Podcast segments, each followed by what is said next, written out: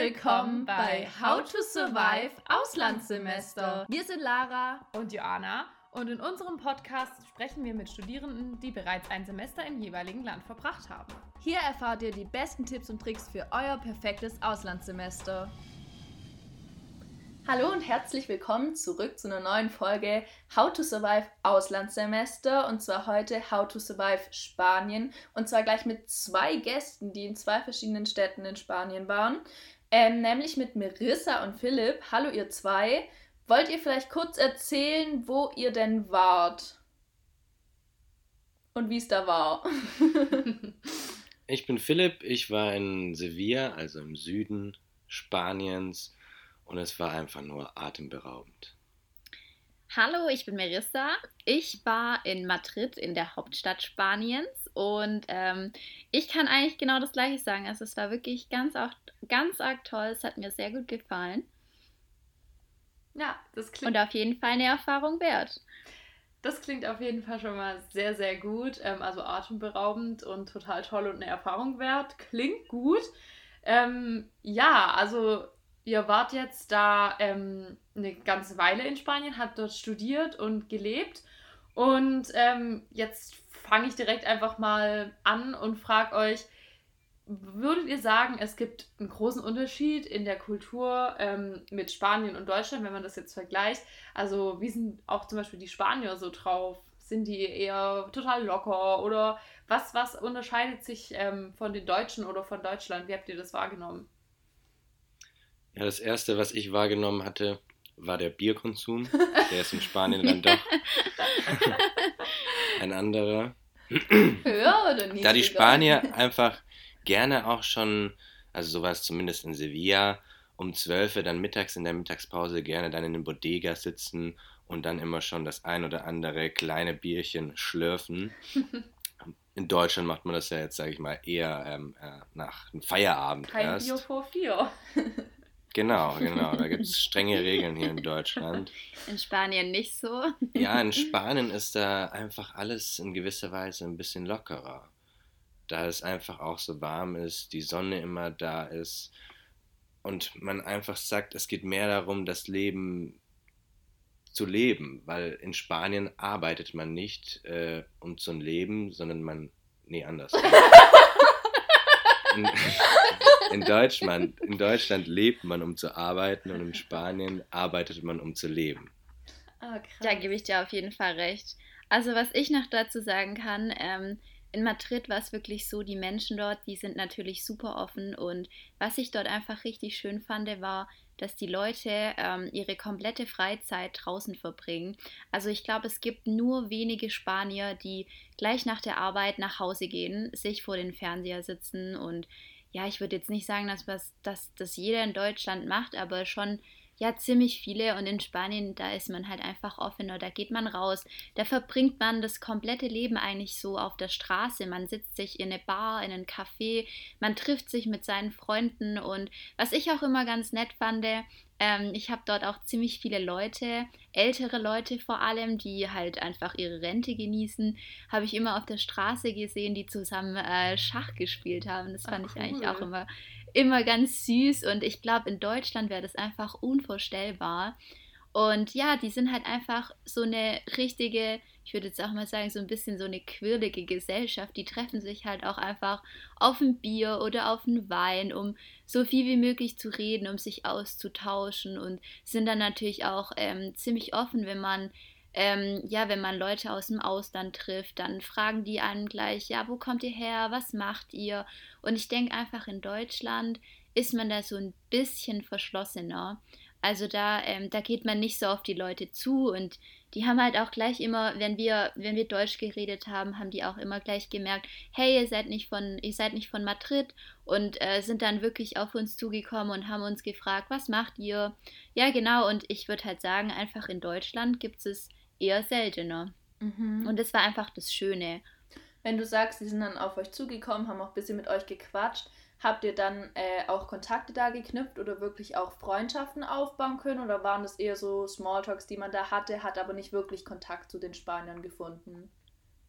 Also bei uns war es so, ähm, ich habe jetzt persönlich keine engeren Kontakte mit den Spaniern geknüpft, muss ich sagen, ähm, weil ich ja dort schon ja meine, meine Gruppe, wie gesagt, hatte. Aber es war wirklich immer schön, ähm, sich einfach mit Leuten aus einer anderen Kultur auszutauschen. Und ähm, es war auch immer ganz interessant, Sachen über die zu erfahren, die wir jetzt zum Beispiel in Deutschland nicht hatten. Also wie funktioniert bei denen zum Beispiel ähm, das Schulsystem? Müssen die genauso lange arbeiten wie wir auch? Oder ähm, ja, wie, wie sind die, die Lebenshaltungskosten? also da konnte man sich schon echt gut austauschen. Ja, das stimmt schon, auf jeden Fall. Was ich auf jeden Fall cool fand im Auslandssemester war, dass wir mal die Leute aus dem Campus Hamburg oder auch aus dem Campus München kennenlernen durften. Und da unter den Makromedia-Studenten, also ich kann nur von meiner Seite sprechen, haben sich wirkliche Freundschaften entwickelt. Oh, schön. Klingt gut. Ähm, ganz kurze Zwischenfrage und zwar, äh, Marissa, von dir weiß ich ja, dass du Spanisch sprichst. Habt ihr euch da mit den Leuten dort eher, also außer mit den Deutschen natürlich, äh, auf Englisch unterhalten oder eher doch auf Spanisch? Und wie ist es, wenn man kein Spanien, äh, kein, kein Spanien kann, kein Spanisch kann, kann man dann überhaupt, also würdet ihr dann empfehlen, nach Spanien zu gehen? Oder sagt ihr, man kommt da auch gut mit Englisch durch? Also am Anfang war es bei mir immer so, ich war, ich ich konnte ja schon ein bisschen Spanisch davor und ich muss sagen, ich war auch schon echt relativ schüchtern, was das Spanische am Anfang angeht.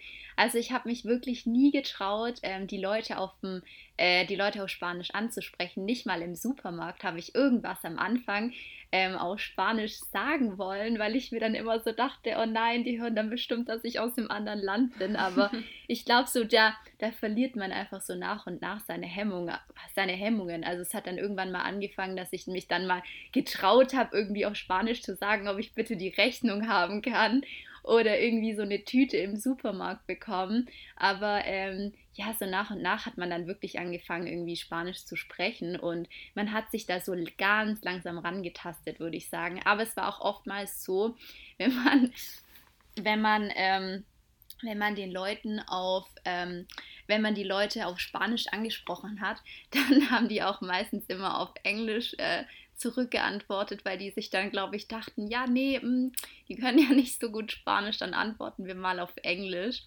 Aber ich muss sagen, mit Englisch kommt man da schon durch. Also klar, die Spanier, die sind jetzt, ich würde nicht sagen, dass die so super fit in Englisch sind. Also muss man halt ehrlicherweise mhm. schon sagen. Ähm, aber die geben sich da natürlich auch immer Mühe. Also wenn die merken, dass man da jetzt nicht aus, aus Spanien kommt und die Sprache auch nicht kann, dann, ähm, dann drücken die da mal ein Auge zu und reden, reden dann auf Englisch, ja. Sind auf jeden Fall sehr entgegenkommend und versuchen sich da auch den Touristen oder den Urlaubern auch immer anzupassen. Entschuldigung. versuchen sich auf jeden Fall immer anzupassen. Und ich meine, Spanien hat ja auch die, den Tourismus und ich denke, Madrid ist da noch ein bisschen mehr, dass die Leute Englisch sprechen können, jetzt als Sevilla. Aber selbst mit dem Spanischen kommt man eigentlich gut auch äh, immer über die Runden, wenn das dann nicht perfekt ist. Ich hatte zum Beispiel, hatte es verpennt gehabt, mich für den Spanischkurs äh, in der Uni anzumelden und musste dann halt so das Straßenspanisch auspacken. Solange das auch funktioniert hat.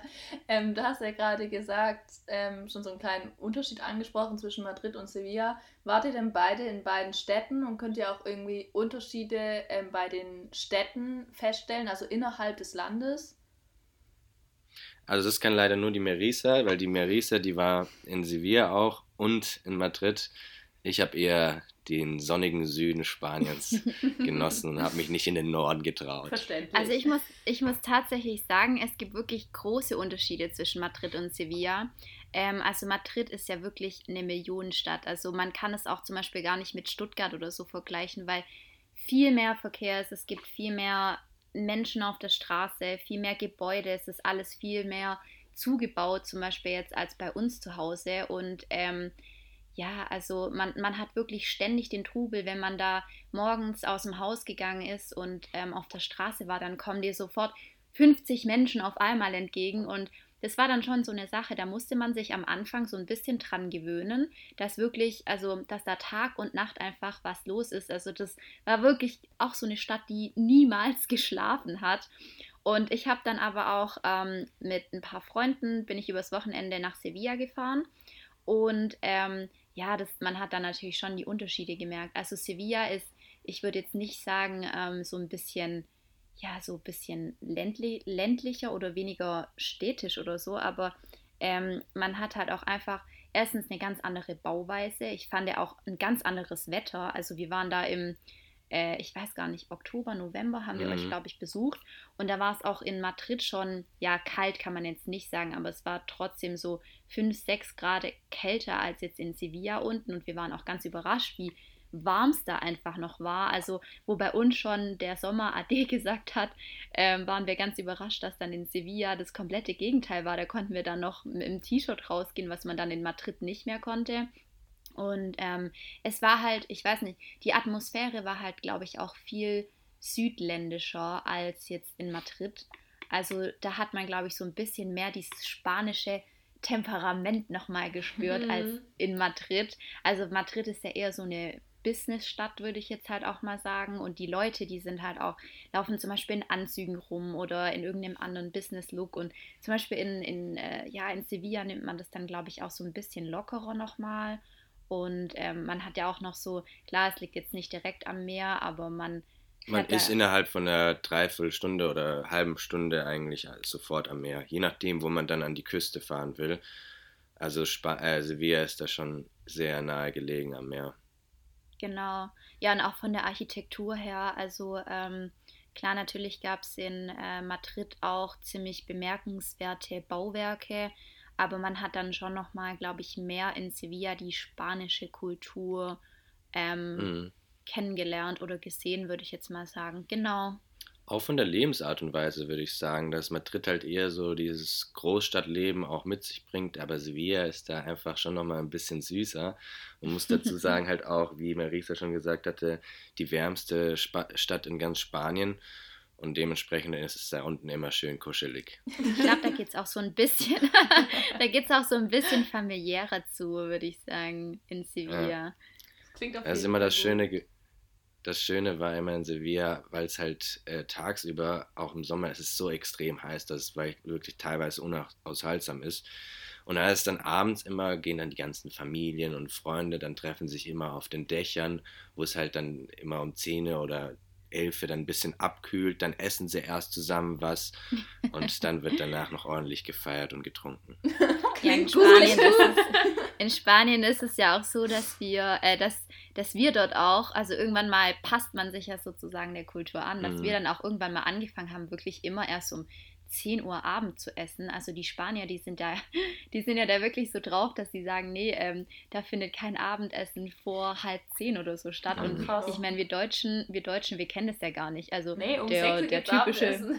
Ja, genau, ich wollte mhm. gerade sagen, der typische Deutsche, der, der äh, macht da seinen Feschbor um, um 18 Uhr, Punkt 18 Uhr und die lassen sich da halt auch wirklich Zeit. Also die gehen ins Restaurant mit ihrer Familie und ähm, ja, die, die bestellen sich nicht einfach irgendwie so, ja, ein Hauptgericht und dann vielleicht einen Nachtisch und dann geht man gleich wieder nach Hause nach anderthalb Stunden oder so, sondern die bleiben halt wirklich bis zu drei Stunden dort einfach gemütlich sitzen. Und ich glaube, denen geht es auch gar nicht um irgendwie, um da jetzt groß ähm, dieses Essvergnügen zu haben, sage ich mal, sondern einfach nur zusammenzusitzen und sich auszutauschen. Wie war dein Tag oder was hast du morgen vor oder so. Und ja, so sind halt die Spanier und das finde ich eigentlich auch echt ganz schön. Ja. Wie war es bei euch eigentlich mit der Siesta? Also in Madrid haben das die Leute da wirklich nachmittags so eingehalten, dass sie dann wirklich ein, zwei Stunden sich hingelegt haben und alle Läden geschlossen haben, weil das muss ich dazu sagen, in Sevilla war es immer so um vier, fünf herum, hat er alles zugehabt. Alles war komplett geschlossen weil es halt diese Siesta hat man in Sevilla wirklich einhalten müssen. Weil im Sommer war es dann einfach auch über 50 Grad. Und das ist dann einfach, da, dann schließt du halt mittags einfach alles, dann legen sie sich hin und abends öffnen sie dann wieder die Läden. Also ich muss sagen, in Madrid war das nicht so. Ich denke nur in den wirklich, äh, wirklich kleinen Läden, aber jetzt in den großen Einkaufsläden, ähm, die wir dort oder die es dort gab, gab es es auch nicht. Aber ich glaube, das, ja, das war da auch nicht so relevant. Also ich glaube, dort ist es halt einfach so, da kann man nicht einfach sagen, ich mache jetzt mal meinen Laden für ein oder zwei Stunden nachmittags mhm. zu, ähm, weil die halt wirklich, weil da so viele Menschen sind, so viel Geschäfte haben und ich glaube, da geht es einfach gar nicht. Weil ihr zwischendurch mal das Essen erwähnt hattet, was gab es denn da so für Essen? Was war so euer Essenshighlight? Was muss man unbedingt gegessen haben, wenn man in Spanien ähm, lebt für eine Weile? Tapas. ja, ich muss sagen, ich glaube, Tapas nehmen da schon einen ziemlich großen Teil ein. Also ähm, Tapas äh, wird ja auf Deutsch so, ähm, äh, das bedeutet ja kleine Häppchen. Und ich dachte am Anfang immer, ähm, das sind wirklich nur diese, ähm, ja, diese kleinen Brotstücke, wo man dann zum Beispiel Tomaten drauf tut oder ja, egal, Fisch oder irgendwas anderes. Aber ähm, das können zum Beispiel auch kleine, ja, da bekommt man halt immer eine Schale und da sind dann einfach ähm, zum Beispiel auch Oliven drin oder so. Also das bedeutet, ich dachte wirklich am Anfang immer, dass es irgendwie immer Brot dabei hat, aber tatsächlich nicht. Ähm, das bedeutet halt einfach nur kleines Essen auf Deutsch übersetzt. Also man kann wirklich alles, alles irgendwie in diese kleinen Schälchen reintun, um dann eine Vorspeise zu haben. Genau. Was es ähm, in Madrid auch echt an jeder Straßenecke, an jeder Straßenecke gab, wirklich. Also da fahren auch die Spanier total drauf ab. Die hatten wirklich auch diese Bodegas, ähm, wo die sich mittags schon irgendwie so ein Bier oder ein Wein bestellt haben und ähm, da waren, also ich war da einmal mittags drinne und da war wirklich schon die Hölle los. Also die Spanier, die, die feiern das wirklich, wirklich richtig. Und da konnte man sich dann diese ähm, kleinen Bocadillos, heißt es, kaufen. Das sind so belegte Brötchen, ähm, egal ob mit Käse oder mit ähm, Schinken. Die haben ja auch diesen berühmten spanischen Schinken, diesen Chorizo. Und ähm, das war, glaube ich, auch so mein Highlight. Also ich muss ganz ehrlich zugeben, ich habe mir ähm, als ich in, auch als ich in der Uni war, ich habe mir das jeden Tag, glaube ich, zum Mittagessen einfach äh, gegönnt, sage ich mal. Also wirklich Geil. irgendwann mal, ich glaube am Ende, als ich dann Besuch von meiner Familie hatte, hatte ich einfach auch gar keine Lust mehr auf diese belegten Brötchen, weil ich die dann einfach nicht mehr sehen konnte. Aber das war wirklich auch so, das war wirklich mein Highlight. Also ich habe mir das jeden Tag gekauft und es hat mir auch richtig gut geschmeckt und es war wirklich so typisch Madrid. Mhm. Aber auch die Tapas sind wirklich so, das ist fast schon wirkliche Kultur der Spanier, denn dadurch spiegelt sich auch ihre Lebensweise wieder, dass man immer ein bisschen was isst und trinkt und dieses Gesellige, das steht mhm. einfach dahinter und das wird durch dieses Tapas-Essen einfach so hervorgehoben. Dadurch kann man einfach so wunderbar gesellig sein und einfach einen tollen Abend mit tollen Freunden verbringen. Ja, die Spanier, die haben wirklich eine ganz tolle Mentalität. Also mhm. ähm, die genießen es ja auch richtig, in Gesellschaft zu sein und zusammenzusitzen. Ja. Und was man auf jeden Fall, falls man nach Sevilla geht, auf jeden Fall probieren muss, ist die Paella. Super lecker. Nur ich habe erfahren, dass ich sie nicht vertrage. Oh, das Scampi irgendwie. Darauf eine allergische Reaktion, dann hat sie und mir der Hals zugegangen ist. Scheiße. Oh scheiße, das klingt gar nicht gut. Uh, nicht gut. Krass. Aber also, es ist lecker, ich würde es wieder tun. das muss was heißen. Das muss was heißen, ja. Oh, Man muss man auch mal Opfer bringen. Na dann. Solange man nicht stirbt, das wäre schon mal ganz gut. Ja, aber das spricht ja wirklich für die Paella. Mhm. Na, ähm, Marissa, du hast jetzt ja schon erzählt, du hast äh, Philipp zwischendrin mal besucht in Sevilla. Habt ihr oder Philipp, hast auch du irgendwie andere Ausflüge noch gemacht? Also wart ihr irgendwo woanders noch in Spanien? Oder hattet ihr da irgendwelche Highlights, ähm, wo ihr sagt, okay, das muss man in Spanien oder das muss man auch in Madrid oder Sevilla unbedingt mal gemacht und erlebt haben, außer essen gehen? ja, auf jeden Fall, was äh, von Madrid, glaube ich, nur eine halbe, äh, von Sevilla nur eine halbe oder dreiviertel Stunde entfernt ist, ist äh, Tarifa, also so der Surfer-Hotspot. Und halt auch äh, die Küste zum Atlantikstrand. Da ist halt so ganz äh, weißer Sandstrand auch. Das ist wunderschön. Äh, viele von unseren Kommilitonen aus Sevilla waren halt dann auch leidenschaftliche Surfer oder sowas. Oder ja, so Surfer und auch, ich habe es nie gesurft, also so Katzsegler und sowas. Da ist halt dann schon ähm, an der Küste von Spanien ist einfach perfekt für. Mhm. Aber wir hatten auch das Glück, dass der Lukas, äh, ein Kommilitone von mir aus Stuttgart, der ist mit dem Auto runtergefahren und dadurch waren wir halt super flexibel da unten. Ja, Aber es ist auch absolut kein Problem, sich da unten einen Mietwagen zu holen. Das geht auch äh, super billig. Aber wir waren halt so flexibel, dass wir dann gesagt haben, komm, wir fahren jetzt nachmittags einfach noch schnell zum Strand oder so äh, wenn die Uni fertig war. Oder wir fahren halt einfach so, machen so einen Ausflug fahren in irgendeine Küste, so super abgelegen, in so einem Naturschutzgebiet. Da muss man erstmal durch so einen Wald warten und da hat man die super Aussicht dann aufs Meer gehabt. Also da gibt es wirklich schöne Ecken und ich finde gerade die Ecken sind die schönsten, wo halt nicht so viele Touris sind. Und wenn ja, man ein Auto klar. hat, kann man halt an so diese speziellen Ecken wirklich für sich entdecken, die halt noch so naturbelassen sind, dass es einfach ein Wahnsinnsspektakel ist. Mhm. Ich glaube auch schon alleine, ich glaube auch schon alleine diese, äh, diese Fahrt, also als wir uns ein Auto gemietet haben und von äh, Madrid nach Sevilla gefahren sind, das war auch schon eine Erfahrung für sich, weil ähm, man sieht da halt auch einfach mal die Landschaft, auch wie sich die Landschaft verändert.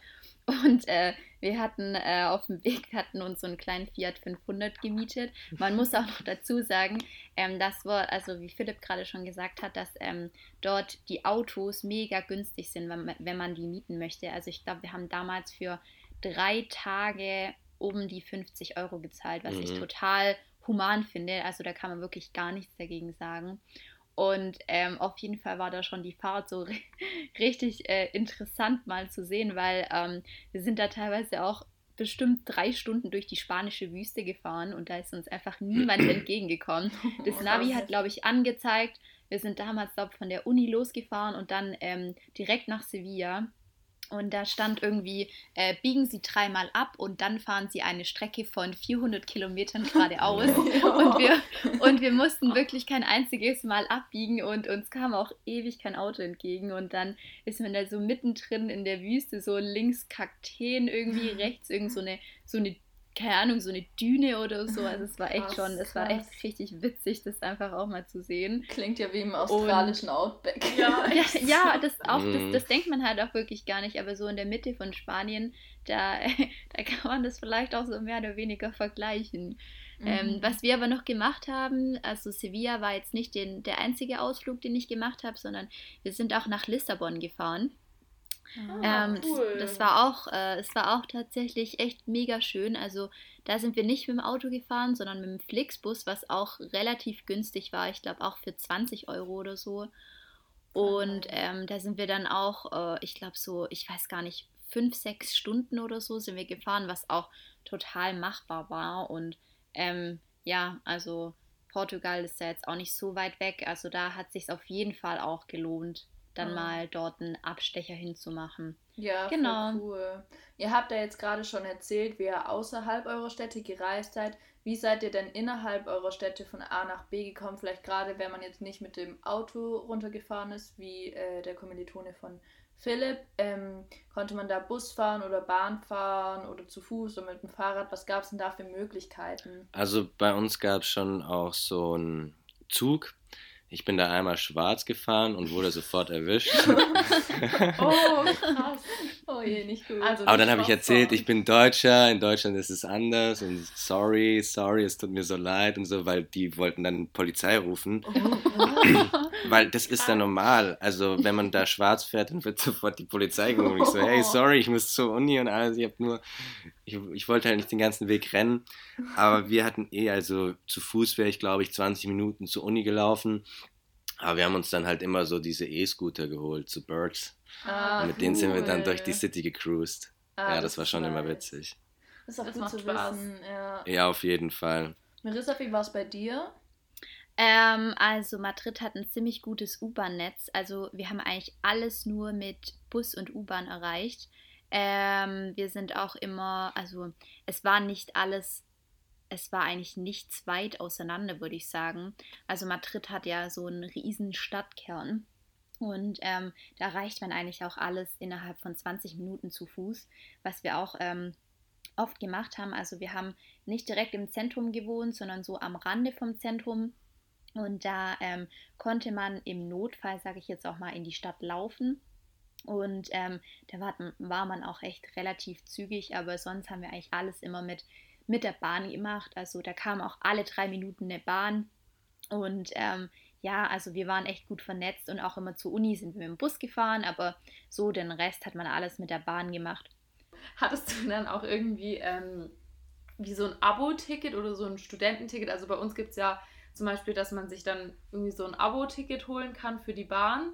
ähm, als Student. Gab es das dann da auch, wenn du da auch wirklich oft mit der U-Bahn oder auch mit den Bussen gefahren bist, dass es so ein Verbundsticket oder so gibt? Ähm, ja, also wir hatten dort ein Abo-Ticket.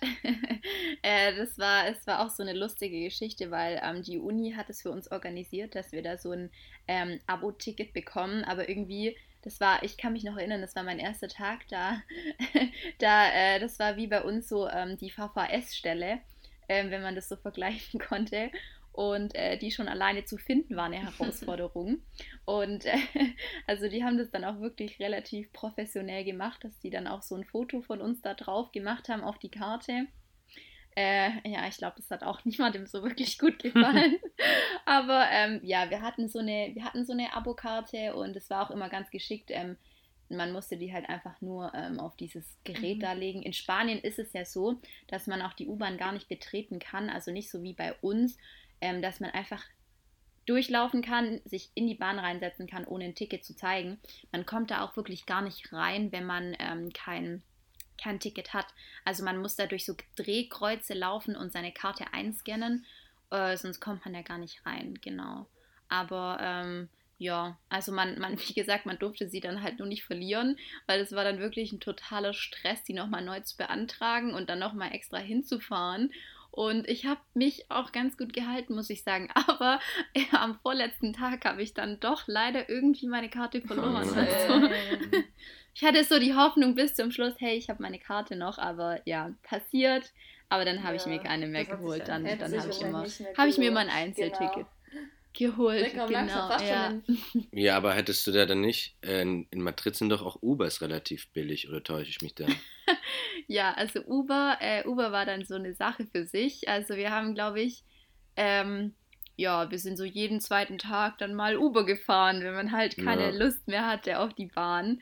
Ähm, wenn man halt irgendwie so vom, ja, von der Bar kam oder vielleicht von, vom Feiern oder so, dann hat man sich immer ein Uber genommen. Uber ist da auch wirklich ganz groß ähm, ich glaube, jeder zweite Spanier in Madrid benutzt einfach ein Uber. Ja. Deswegen äh, ist wahrscheinlich auch so viel Verkehr und so viel los auf den Straßen. Aber das, äh, das würde ich auf jeden Fall auch noch empfehlen, wenn man da schnell irgendwie von A nach B kommen möchte und äh, ja, Vor allem vielleicht. abends dann nach dem Feiern. Niemand will dann auch noch ähm, öffentlichen Heimfahren oder mit dem Fahrrad dann und dann sich einfach easy schnell ein Uber mhm, holen. Klar. Ja, also es geht wirklich auch ganz ja, einfach. Voll gut zu genau. wissen. Ähm, langsam wird die Zeit ein bisschen knapp. Also wir reden schon vor lang, ist auch mega interessant auf jeden was Fall. Was ihr so erzählt. Ja, ja, was auf jeden Fall noch wichtig wäre, bestimmt für die zu wissen, die als nächstes dorthin gehen. Äh, wie habt ihr denn eure Wohnung gefunden und wie waren die Lebenshaltungskosten in Spanien im Vergleich zu Deutschland? Ähm, also ich habe damals mein, äh, ich hatte ein WG-Zimmer und ich habe damals mein WG-Zimmer über die Plattform Spot a Home gefunden. Das ist in Spanien, glaube ich, auch ziemlich groß, so ähnlich wie Airbnb. Und es ging auch relativ einfach. Da stellt man einfach eine Anfrage. Man kann auch äh, gezielt dann irgendwie nach einer ähm, bestimmten, nach einem bestimmten Viertel oder so suchen und gibt es in der Suchleiste ein und dann ähm, ja, und dann muss, glaube ich, auch nur noch der Vermieter irgendwie seine Bestätigung daraus schicken.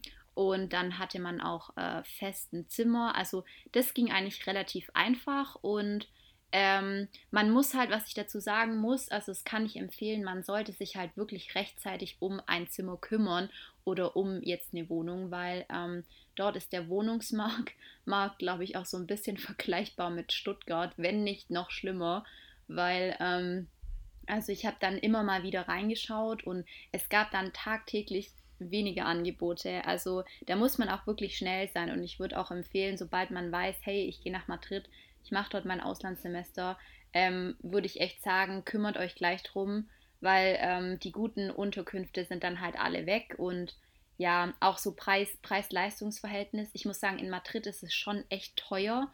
Also man, ähm, man kann, man kann sich auch ähm, wirklich viel Kosten sparen, jetzt gerade wenn man sich rechtzeitig ein Zimmer sucht, dass man dann doch nicht so viel Miete zahlen muss.